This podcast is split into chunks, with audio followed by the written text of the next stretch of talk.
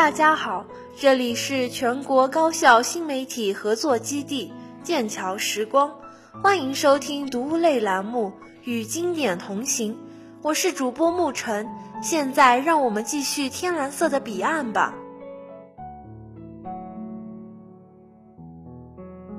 第五章，我在这个不管是叫另一个世界。还是叫什么名字的地方到处游荡，我倒是颇有几分想在这个所谓的另一个世界里，见见已经去世多年的历史名人，哪怕是过去时代的普通人也好，这样我就可以跟这些死了好多年的人吹吹高科技，大讲汽车、直升机，还有电脑。看看他们是怎样惊讶的张大嘴巴，半天说不上话来的样子。但是很少人会这样，即便是生活在很远古时代的人，他们也都听说过这些东西了。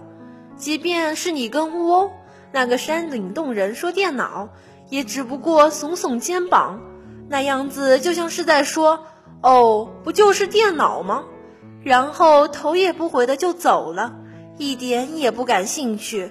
当然，那些话山顶洞人乌欧并不能真的说出来，因为他只会叫乌欧，所以大家都叫他乌欧。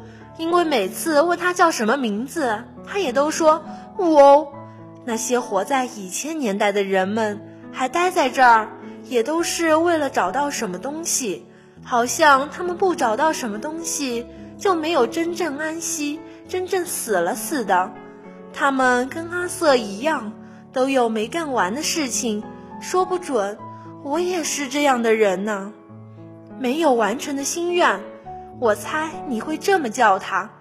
我每次想到他时，简直感动的不得了。我不得不提起我的姐姐，我管她叫雅丹，她本名叫雅丹婷，但我总是叫她鸭蛋。我猜我父母一定后悔给我姐姐起名叫雅丹婷了，现在大家都叫她婷娜。我姐姐她本人一直想把雅丹婷这个名字隐藏起来，雅丹婷简直就成了我们家的一个丑闻。我们全家常常要努力把这个名字隐瞒起来，不愿意把它告诉别人。这就像侦探小说里常有的情节。一家人千方百计向陌生人隐瞒客厅里的大衣柜里藏着具骷髅，所以现在人人都只叫她婷娜，人人也只叫她婷娜。但我可不管那么多，还是叫她雅丹，好叫她知道，虽然她在外人面前装的那么优雅，我还是知道她的老底的。反正我们姐弟俩算是记上仇了。他现在连钢笔都不借我使了，他硬说我用他的笔一点也不爱惜，到处乱画。总之一句话，就是不借我笔使，害得我只好自己掏腰包，出门骑上自行车去商店买笔。我们这次吵得特别厉害，但其实也并不是真的谁恨谁，就像世界上其他兄妹和姐弟在吵架时一样。不过是气头上的话，我说我这次可要自己去买笔了，以后就是他跪在地上给我磕一万个响头求我，我也不再使他的破笔了。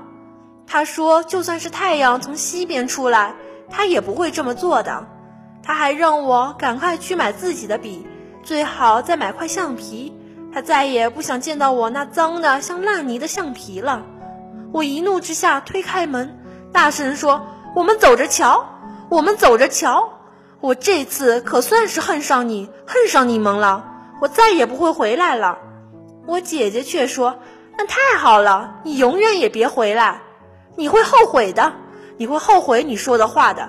鸭蛋，我要是哪天死了，你保准会后悔的。”但他却说：“你放心吧，我不会，我高兴还来不及呢。”赶快走，永远别再叫我鸭蛋！我用力把门撞上，骑上车就走了。我被卡车撞死了。现在我在这里了，我已经彻底断了气，没了命。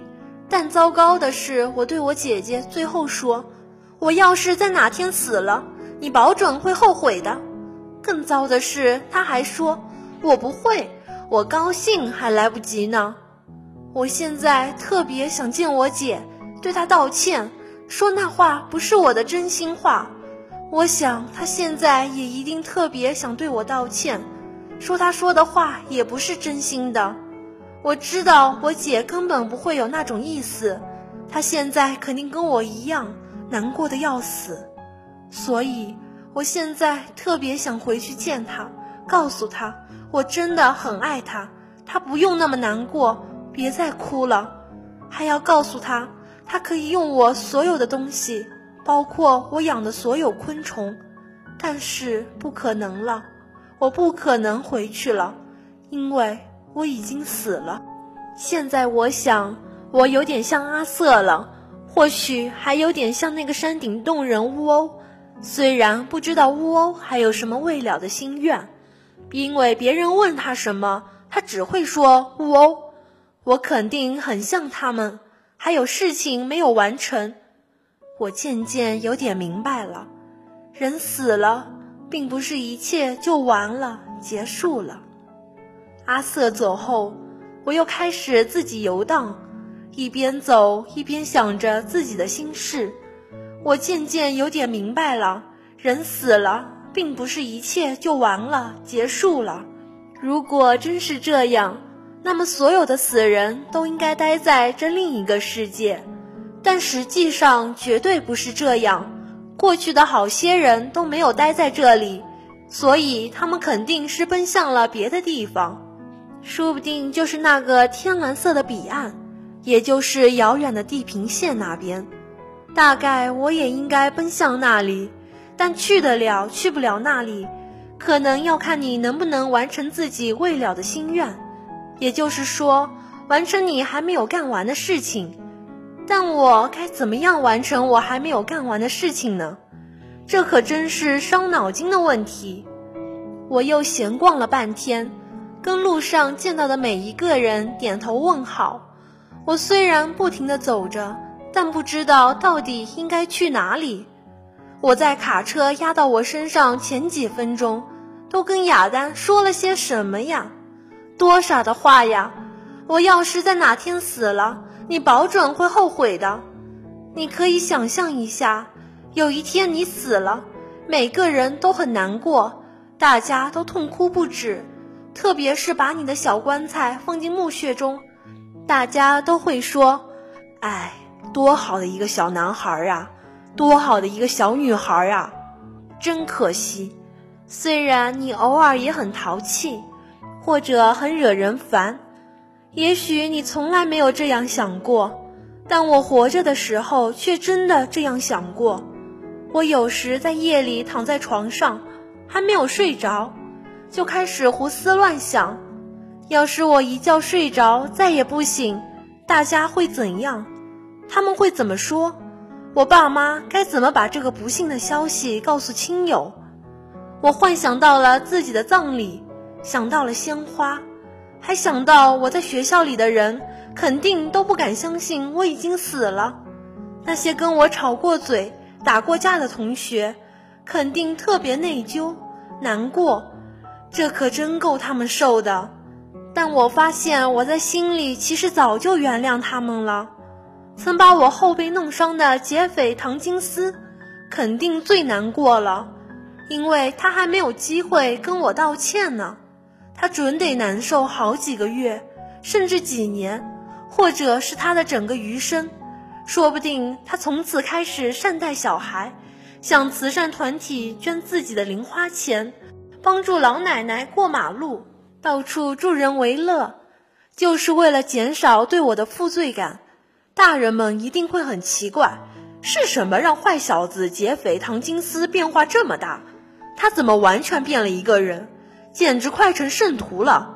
在他妈看不见的时候，也不去掰蜘蛛的腿了，也不往蜗牛里身体撒盐了。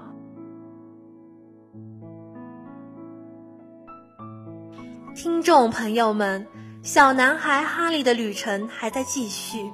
下周六晚和我们一起探索天蓝色的彼岸，聆听之后的故事，这里将与你不见不散。